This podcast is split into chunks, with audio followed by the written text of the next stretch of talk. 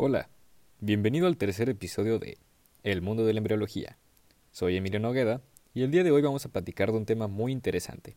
Abordaremos el tema de segmentación e implantación. Comencemos. La segmentación. Una vez que el cigoto alcanza la etapa bicelular, sufre una serie de divisiones mitóticas que incrementa su número de células. Estas células, que se hacen más pequeñas con cada división de segmentación, se conocen como blastómeras. Hasta la etapa de ocho células conforman un cúmulo de disposición laxa. Después de la tercera segmentación, sin embargo, las blastómeras alcanzan el máximo contacto entre sí y se forma una esfera celular compacta que se mantiene unida por medio de uniones estrechas. Este proceso, la compactación, segrega a las células internas que tienen una comunicación extensa mediada por uniones nexo, de las externas. Alrededor de tres días después de la fecundación, las células del embrión compactado se dividen de nuevo para formular la mórula de 16 células. Las células al interior de la mórula constituyen la masa celular interna, y las células circundantes forman la masa celular externa. La masa celular interna se origina en sí los tejidos del embrión.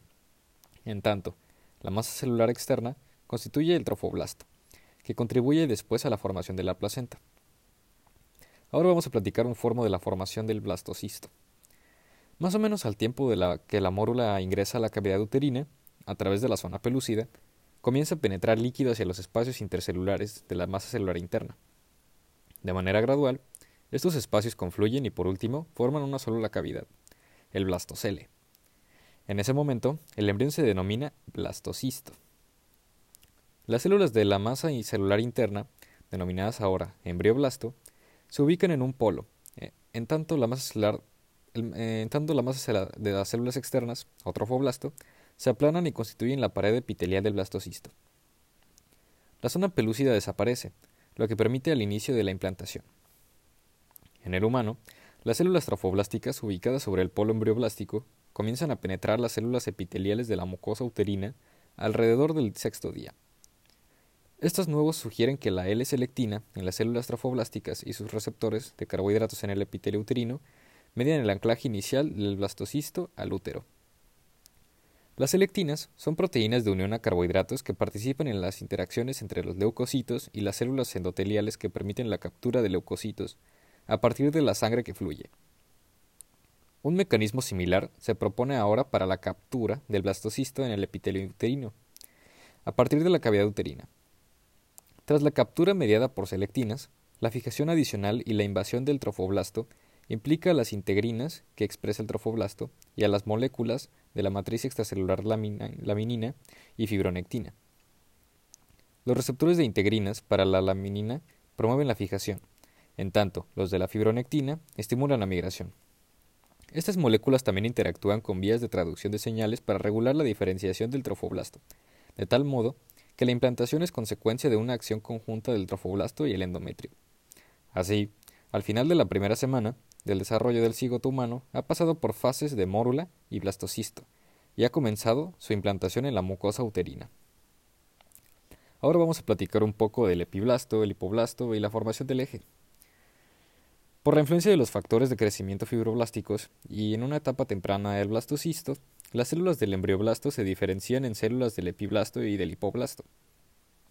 Al inicio estas células se encuentran diseminadas en el embrioblasto, sin embargo, al acercarse el momento de la implantación, se segregan según su determinación para convertirse en una capa dorsal de células epiblásticas y una capa ventral de células hipoblásticas adyacente a la cavidad del blastocisto. Así, se establece en el embrión la polaridad dorsoventral.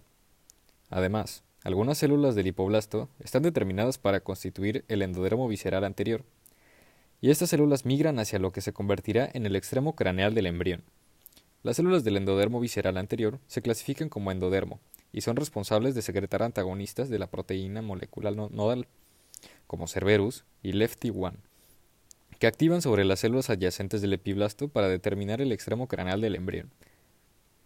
En ausencia de estos inhibidores, Nodal establece la estría primitiva en el extremo caudal del embrión. De este modo, el eje cráneo-caudal embrionario se establece cerca del momento de la implantación. Y bueno, ya teniendo todo esto en cuenta, vamos a platicar ahora un poco de la implantación. Tenemos que recordar que la pared del útero está constituida por tres capas. endometrio o recubrimiento mucoso de su pared interna, miometrio, una capa gruesa de músculo liso, y perimetrio, que es una capa peritoneal que cubre su pared externa.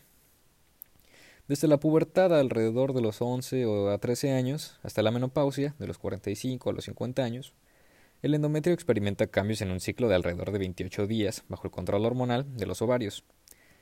Durante este ciclo menstrual, el endometrio uterino pasa por tres fases. Estas ya las hemos platicado en el primer capítulo y por si alguna razón no, has escuchado, no lo has escuchado, te invito a que lo escuches. Bueno, retomando estas tres fases, la primera, la fase folicular o proliferativa, la segunda, la fase secretora o progestacional, y la fase menstrual. La fase proliferativa inicia al final de la fase menstrual. Se encuentra bajo la influencia del estrógeno y ocurre en paralelo al crecimiento de los folículos ováricos. La fase secretora comienza cerca de dos a tres días después de la ovulación, en respuesta a la progesterona producida por el cuerpo lúteo. Si no tiene lugar la fecundación, el desprendimiento del endometrio marca el inicio de la fase menstrual. Si hay fecundación, el endometrio facilita la implantación y contribuye a la formación de la placenta. Más adelante, durante la gestación, la placenta asume la tarea de síntesis hormonal y el cuerpo lúteo se degenera. En el momento de la implantación, la mucosa del útero se encuentra en la fase secretora, durante la cual las glándulas y las arterias uterinas se vuelven tortuosas y el tejido se ingurgita. Como consecuencia, pueden reconocerse tres capas distintas en el endometrio, una capa compacta superficial, una capa esponjosa intermedia y una capa basal delgada. De ordinario, el blastocisto humano se implanta en el, en el endometrio a lo largo de la cara anterior o posterior del cuerpo del útero, donde queda incluido entre los orificios glandulares. Y pues nada, eso es todo. Hemos llegado al final de este episodio.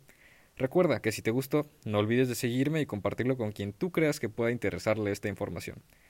Y bueno, sin nada más que agregar, te espero en el próximo capítulo de El mundo de la embriología.